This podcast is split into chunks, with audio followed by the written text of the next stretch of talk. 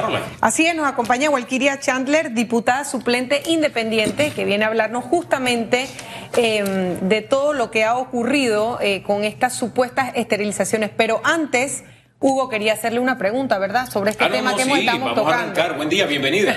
Muy buenos días, gracias. Saludos Eh, a todos. Arranquemos con el tema de los medicamentos, la instalación de esta mesa técnica, soluciones a corto, mediano y largo plazo es lo que plantearon diferentes sectores e- y entidades allí. Mientras la Asamblea también tiene varias iniciativas respecto a la ley de medicamentos. Su, su punto de vista de la forma en que en los dos órganos se está manejando y qué debería pasar. Bueno, por parte del Ejecutivo a mí me surgen dudas razonables, porque el nombre es mesa técnica, pero la persona seleccionada para que se lidere esta mesa no es un técnico, no es un profesional de la salud, no es alguien que está familiarizado con el tema de los costos de importaciones. Entonces se le quiere dar un tamiz político. Esta es una solución para tratar de poder impulsar figuras o realmente lo que se quiere es ver el tema con la seriedad. Consideraría yo, en mi poca experiencia, que si es un tema técnico, en Panamá tenemos profesionales capaces, personas que se han formado en esto, que podrían ayudarnos de una mejor manera, sin ningún tipo de coloríos políticos. Yo entiendo el argumento, pero me quedo pensando, algunas de las propuestas que hay en la Asamblea la está presentando algún médico o especialista en la salud. Cuando nosotros presentamos proyectos, muchas veces ese proyecto llega nutrido de los profesionales. En el caso de hoy, que va a pasar un primer debate, mi ley de nacimientos saludables, yo no soy médico ginecobstetra, pero yo me reuní con la SPOD, que es la, la Asociación Panameña de Obstetricia y Ginecología. Yo me reuní con madres que han pasado por violencia obstétrica y así con muchos otros profesionales que han robustecido el proyecto. Así que el proyecto al ser presentado no siempre es solamente de la mentalidad del diputado que lo presenta, puede recoger iniciativas ciudadanas. Oiga, a propósito, ¿de qué se trata este anteproyecto suyo? Bueno, precisamente estamos todo este tema de las esterilizaciones, el tema de que la mujer decida sobre su cuerpo, sobre que se respete. En Panamá no tenemos una ley de nacimientos responsables. ¿Y por qué nacimientos? Porque no solamente partos, también son las cesáreas. La mujer tiene que ser respetada y permitir que se respete su tiempo biológico. No todas las mujeres son iguales, no todos los embarazos son iguales y ella puede decidir si quiere una oxitocina sintética, si ella quiere o no la epidural, si ella quiere y se lo permite su cuerpo tener una cesárea o si ella prefiere tener ese nacimiento biológico, el parto natural. De igual manera, algo como la lactancia tiene que ser incentivado, la separación cero. Aquí más que nada en hospitales públicos, las mujeres al dar, a luz pueden pasar dos días sin saber cómo está su bebé, dónde está. Y en este tiempo, fuera de- de la incertidumbre que ellas tienen, al niño se le está dando fórmula. El alimento más completo es la leche materna y se sabe y se ve después, cuando empiezan a la edad escolar, que el niño tiene déficit de atención o tiene otras complicaciones, por supuesto. Su cerebro no tuvo la oportunidad de nutrirse de manera adecuada en los primeros momentos de su vida. Todo esto es lo que estamos planteando en este proyecto, que la mujer tenga una guía de parto y algo muy importante, que ella vaya informada y que también sepa que se tiene que respetar su intimidad. Conocemos que hay hospitales escuelas. Eso es lo que le quería decir, que no solo tiene que ser, y me encanta esta iniciativa y este proyecto de ley, no solo educación, sino que también cuando llegan al momento del parto, que haya cierta eh, educación por parte también de los doctores, de las enfermeras, de los, de los que asisten a este tipo de partos, para que también estén totalmente eh, protegiendo la intimidad, las decisiones, que la mujer pueda hablar, que se le hablen buenos tratos, porque hemos escuchado de todo. Y al igual que bien lo dices, también en muchos hospitales privados te separan de tu bebé al nacimiento y no permiten tener ese primer contacto que debería ser el primer contacto de amamantar, justo en el momento en que nace el bebé. Claro, el dar a luz es una actividad biológica natural que no debería porque es algo traumático para las mujeres en Panamá. Y existe mucha desigualdad en el sistema de salud nacional. Aquí dependiendo a qué centro usted va, es dependiendo a sí mismo cuál es el trato que recibe, cómo se le atiende, con qué inmediatez se trata de atacar si usted tiene alguna posible crisis o complicación. Y lo que se trata también con este proyecto es democratizar un poco el sistema de salud específicamente en términos de los nacimientos. Y en los nacimientos no es solo la mujer, aquí se involucra la familia, se involucra a ese recién nacido. Aquí estamos poniendo la posibilidad de que las mujeres en los centros públicos puedan ir con un acompañante. No lo ponemos cerrado que sea padre porque lastimosamente no todos los hogares tienen un padre presente, pero esa mujer puede ir con su mamá, con una hermana, con una amistad. Alguien que no solamente le dé la seguridad de estar acompañada, sino que pueda fiscalizar y supervisar que no se le den medicamentos que no requiere o en el caso de requerirlos, que lo tengan de manera oportuna. Oye, y no todos los padres, no todos los hombres están preparados para ese momento. ¿Mm? Momento maravilloso y hermoso. Yo que tengo seis hijos, cuatro nietas, de verdad, cada mujer, cada momento es distinto y es el momento más maravilloso. Cuando la vida, no es que ahí comienza la vida, cuando se da luz a la vida pero realmente me interesa conocer un poco más sobre ese proyecto. pero usted está hoy aquí para hablarnos, no como parte de un show mediático, sino de algo sumamente serio. Eh, porque a propósito de que las mujeres puedan decidir, qué triste que a una mujer se le esterilice y ni siquiera está informada de que ella no puede ser madre. O que se le obligue, como lo hemos visto en estas supuestas eh, testigos que han hablado de lo que ha pasado. Sí, yo debo reconocer que aquí hubo una entrega periodística, la colega de ustedes, Milagros Córdoba, el día de ayer, donde ella se desplazó a la comunidad de Charco La Pava, que es de donde surgen todas estas denuncias, y ella pudo captar con el lente del camarógrafo como una mujer decía, yo me estaba desmayando, agarraron mi mano y me forzaron a firmar. Si ustedes pueden ver, esta mujer también necesita un intérprete, por lo cual nosotros podemos inferir que no maneja el idioma español. Eso no es un consentimiento informado. Ella no sabe de qué se trata. En este momento está esterilizada y ella ni siquiera puede dar detalles de cómo fue el procedimiento. Lo que firmó no fue una firma voluntaria, no lo pudo leer. Entonces, ¿de qué estamos hablando? Y esto es muy delicado porque estamos ante delitos no solamente dentro de nuestras fronteras. Aquí se ha juzgado a expresidentes, aquí se ha juzgado todo un régimen, porque esto pasó también en el nazismo estamos ante un posible genocidio, un atentado a la autodeterminación de unos pueblos. Una pregunta, eh, sabemos que ayer estuvo el, estuvieron los fiscales que ya están levantando las pesquisas para, llevar a cabo esta denuncia que hubo y también el defensor del pueblo. Se supo y, eh, que hubo algunas de las víctimas que ya no estaban en la comunidad. ¿Qué información manejan? Y también para que nos expliques un poco cómo es que se dan estas denuncias, porque esto se da a raíz eh, de un brote de leishmaniasis que ustedes van a la comarca y empiezan a recibir esta información. O sea, algo muy casual que si de repente este brote no se hubiera dado, esto pudiera seguir pasando y tampoco sabemos que si de ser así, cuánto tiempo lleva ocurriendo esta situación. En efecto, a la Comisión de Asuntos de la Mujer de la Asamblea llegaron múltiples denuncias porque existe un brote de leishmaniasis en esta comunidad nove, la comunidad de Charco La Pava, y no estaban siendo atendidos, no se les hacían las pruebas, no se le daban los medicamentos, ni siquiera se trasladaba al puesto, porque es un puesto de salud. En la comunidad ni siquiera hay un centro, hay un puesto de salud.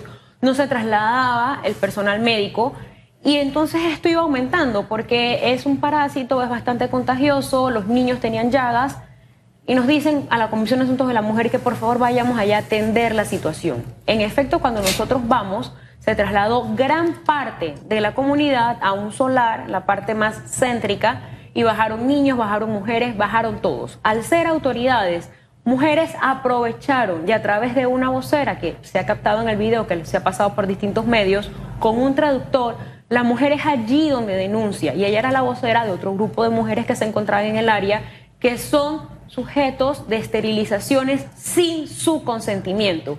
Para mí es importante destacar que si el Estado tiene algún tipo de plan de control de natalidad, enhorabuena. Pero lo que no se puede hacer es tratar de regular los nacimientos de una manera forzosa, sin que medie el conocimiento, sin que aquí se hable de educación sexual, de derechos reproductivos, yo lo mencionaba, de planificación familiar y económica, porque es cierto, ¿Qué delitos se pueden estar configurando aquí y cuántos casos, de cuántos casos conocen hasta ahora?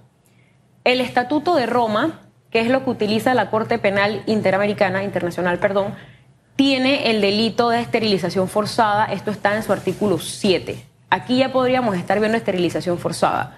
El Pacto de Derechos Civiles y Políticos, el Pacto Interamericano, nos habla en el 7E de lo que es el derecho a la información que sin duda se ha vulnerado. Aquí estamos hablando como lo mencionaba, de derechos humanos, el derecho a decidir. Hay un tema bastante sensitivo, que es un tema de bioética. Panamá tiene un comité de bioética y al momento todavía no lo he escuchado, puede que tengan algún pronunciamiento, pero me encantaría saber qué opina este comité de lo que se está haciendo. Son muchas las vulneraciones porque también entre los derechos humanos está el derecho a tener hijos, el derecho a tener familia. Y es un derecho que, de ser esto cierto, de lograr, poder comprobarlo, el Estado está mermando este derecho a una comunidad, a una comunidad que de por sí es vulnerable, porque hay desigualdad, porque existe un tipo de discriminación y salió plasmado en algunos reportajes, porque las mujeres decían, al llegar con este atuendo, ellas usan la nagua, eh, un tipo de bata, al llegar con ese atuendo, al no tener dominio del español, ya la manera en que las tratan es distinta. Y muy bien lo mencionaba, Panamá quiere ratificar el convenio para la eliminación de todas las formas de discriminación hacia las mujeres. Y las mujeres noves son panameñas, son mujeres. ¿Qué estamos haciendo? ¿De cuántos casos? Disculpe solamente para completar la respuesta. ¿De ah. cuántos casos tienen conocimiento? Alrededor de 12 mujeres fueron las que en ese momento se acercaron hacia nosotras a través de la vocera, con traductor. Usted eh, en la comisión donde justamente se presentaba este brote que estaba ocurriendo en Bocas del Toro, eh, estuvo ahí presente la ministra encargada Ivette Berríos. Usted trató de justamente eh, cuestionar lo que estaba ocurriendo y no se le permitió en ese momento. ¿Hasta dónde cree usted que las autoridades en Panamá están al tanto de lo que está ocurriendo o si usted de alguna manera tuvo la oportunidad después de esa reunión de poder hablar con las autoridades aquí en Panamá de lo que usted había escuchado y, percibido en su visita? Toda la información medianamente oficial que yo manejo es porque ha sido transmitida por medios de comunicación por labor de periodistas como ustedes. Yo no he recibido, y debo decir que la Comisión de Asuntos de la Mujer no tiene una opinión oficial por parte de un Ministerio de Salud. Y quiero destacar que esto viene desde que estaba el señor Sucre. La viceministra, hoy ministra encargada, entiendo, va para una semana en el puesto, puede que ella no tenga toda la comunicación, pero esto es algo que nosotras estamos tratando de tener una versión oficial. Yo lo he mencionado, ese contradictorio. Sin desestimar lo que dicen las mujeres noves, es importante saber qué está haciendo el Estado el aparato institucional, porque de darse esto ellas manifiestan un hospital público con médicos que son funcionarios, un hospital que se trasladaban por horas, ellas lo denominan el hospital del silencio. Entonces tenemos muchas dudas y realmente lo que yo deseo para aclararlas es saber cuál es la versión oficial. ¿Se dio? ¿No se dio? ¿Quién dio la orden? ¿Cómo se procede? ¿Desde cuándo tienen esta información de lo que estaba pasando? Desde el 26 de octubre presentamos informe y video en la Comisión de Asuntos de la Mujer. Informe que en la próxima reunión fue ratificado por todos los miembros de esta comisión.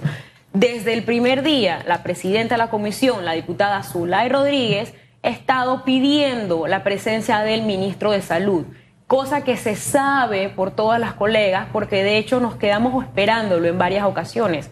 Una de las múltiples fechas que se le dio fue empezando enero y no solamente no concurre, sino que no nos brinda excusas. Entendemos que uno puede tener un compromiso, fuerza mayor, pero si ni siquiera se nos dan excusas, si ni siquiera se sabe cómo uno puede adelantar la investigación, y esto es lo que me preocupa, porque es un tema donde autoridades pueden tener el conocimiento y parece ser que existe una poca voluntad de indagar, de conocer los hechos o simplemente de escuchar lo que nos están diciendo mujeres de este país.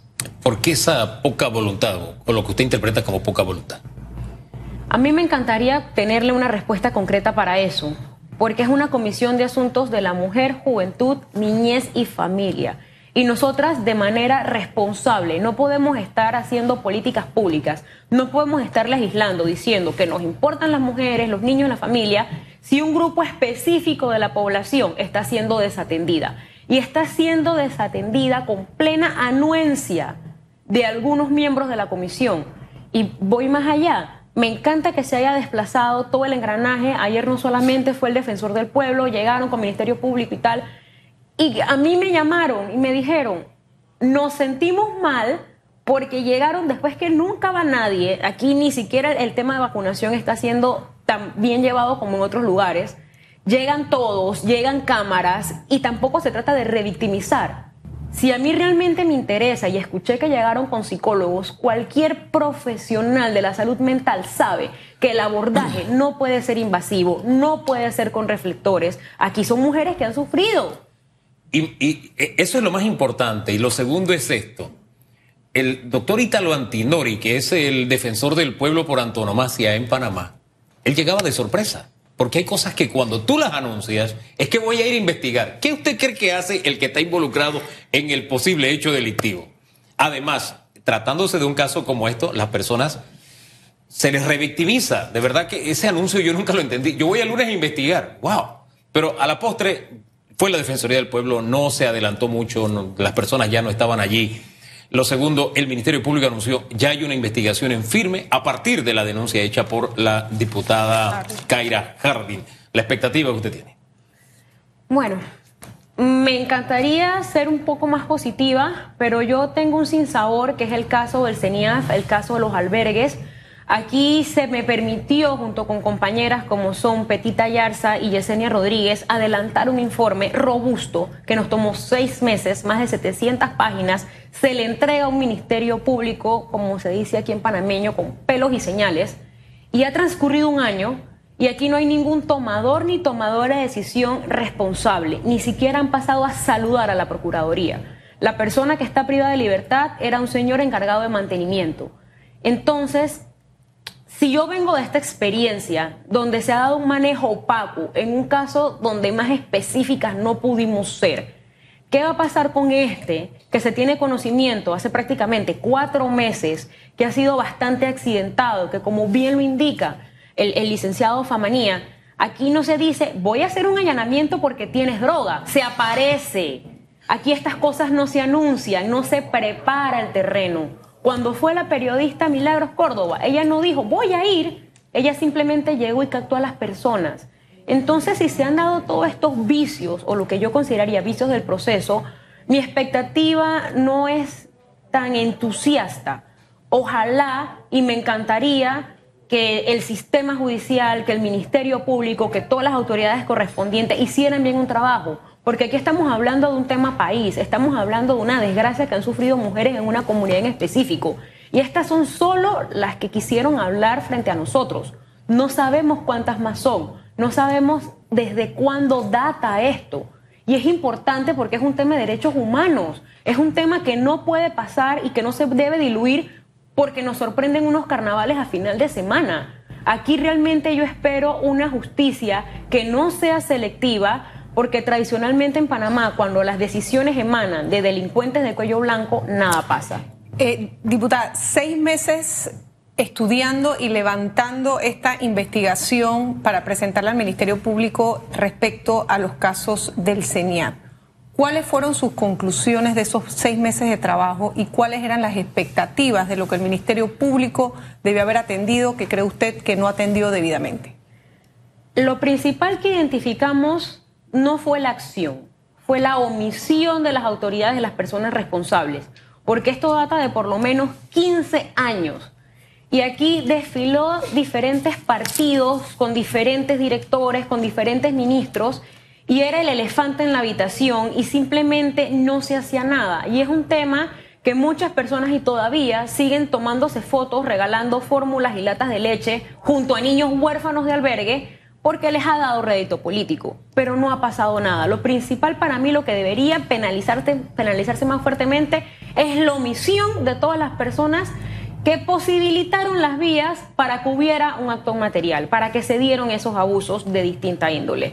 Y mi expectativa en ese entonces, hace un año, yo miraba de una manera más respetuosa y confiaba más en un sistema judicial. Yo confiaba porque yo estudié derecho y lo que a nosotros nos dicen en la facultad es muy ideal, es muy utópico. Yo confiaba que si se recababan las pruebas, que si se hacía el proceso de la mejor manera, el Ministerio Público iba a actuar, porque si esto lo hicimos desde una subcomisión de la Asamblea, con un escaso personal técnico, si tuvimos abogados, sociólogos, trabajadores sociales, pero el Ministerio Público tiene una batería de profesionales a nivel nacional que podían hacer un mejor trabajo y ha pasado un año y nuevamente solamente un señor de mantenimiento tiene pena privativa de libertad. A mí esto me deja un poco no solo impotente, sino que yo me siento atada de manos porque ¿de qué vale que se presente la información? Y es algo que puede estar pasando aquí. ¿De qué vale que existan testimonios? ¿De qué vale que haya una evidencia? Si de pronto cuando van los responsables ellos no ven nada, no encuentran nada, no pasa nada. Walkiria, además de estos dos casos, creo que también estamos en una coyuntura donde Cambiando un poco el tema, eh, las bancadas independientes, los, diputados independientes y todo lo que es la corriente independiente o partidos políticos que se acaban de formar independientes están tomando cierta relevancia en miras a las elecciones de 2024. Ustedes son una minoría, eh, sin embargo, eh, estamos viendo cómo Ricardo Lombana por un lado, Rubén Blaze por otro, están constantemente eh, motivando a que haya un crecimiento de esa representación de los independientes en la Asamblea Nacional. Tú que has estado ahí eh, en este periodo y, desde que has sido eh, electa como suplente, ¿cuál es tu impresión del rol que juegan los independientes y cuál es tu perspectiva de lo que puede pasar en el 2024 con la bancada independiente? Yo estoy muy orgullosa del trabajo que ha hecho mi bancada porque son jóvenes, en la mayoría primera vez todos incursionando en la política y de una manera responsable y respetuosa. Hemos sido voceros de temas de problemática nacional. Hemos mantenido posturas verticales que claro que nos han pasado factura a lo interno. ¿Cuántos proyectos de nuestra bancada han surgido? Yo fui la primera en presentar la iniciativa el 20 de diciembre, Día Duelo Nacional, pero porque no lo presentó una diputada PRD, porque no soy principal, colegas de manera cobarde ni siquiera me votaron en contra, se abstuvieron de votar matando el proyecto para justo la semana siguiente pasar el proyecto que sí presentaron dos diputados oficialistas a un primer debate y la semana pasada salió un tercer debate, que al final del día yo me siento tranquila y muy contenta, porque si Walkiria Chandler Dorsey no presenta esto, todo este gobierno no acciona para pasar un 20 de diciembre como Día de Duelo Nacional. Así que al final estoy contenta porque incluso metimos las modificaciones para que se enseñen los hechos, sucesos que, trajeron ese día de la invasión, porque es algo que, que no se habla, no se habla de la invasión en Panamá. Entonces, nosotros vemos que nuestras iniciativas no pasan. Juan Diego y Gabriel han querido modificar el reglamento interno. ¿Ha prosperado? No, pero ha una lucha desde el principio que entraron. Aquí sale el día del almohábano con queso, ejercicios virtuales, esos son los proyectos que lastimosamente impulsa esta asamblea. Y entiendo que la población a veces quiera momentos lúdicos, pero aquí lo acaban de mencionar, hay un tema de medicamentos, hay un tema que hay que ver los precios. La canasta básica subió 11 dólares, cada dos semanas nos suben la gasolina y nadie legisla y nadie habla sobre esto. Escuelas no están listas y esto no parece ser un tema y mi bancada está poniendo los temas en el tapete, estamos haciendo que se discuta y yo quiero felicitar a mis colegas porque realmente es muy duro. En mi caso me, callan y nosotros seguimos porque entendemos cuál es el trabajo. Ya fumó la pipa de la paz. no me gusta mucho, no es muy agradable. Pero ya se tomaron el té de la paz, pues vamos a llamarlo así. ¿eh? Usted y la diputada Harding. Por mi parte, yo nunca he tenido inconveniente con la diputada. De hecho, siempre le he tratado de manera respetuosa entiendo el cargo que tiene, entiendo los muchos años que tiene y por eso yo la respeto. Yo sigo tan impresionada como hace una semana porque no entiendo el porqué de su manera de actuar. No sé si por parte de ella existe algún tipo de, problema, algún sinsabor, pero por mi parte públicamente puedo decirlo, no entiendo qué pasa con la colega y yo le deseo muchos éxitos en todo lo que ella realice. Bueno, muchísimas gracias, Joaquín. Te deseamos también, vamos a darle seguimiento a ese proyecto de ley que está en primer debate sobre ese, esos partos un poco más amigables, más responsables y con mayor educación. Gracias por haber estado con nosotros. Vamos a la pausa y regresamos en segundos para conocer algunos de sus puntos de vista sobre la pregunta que tenemos en redes el día de hoy, pero será muy en breve. Siga allí. Ya volvemos.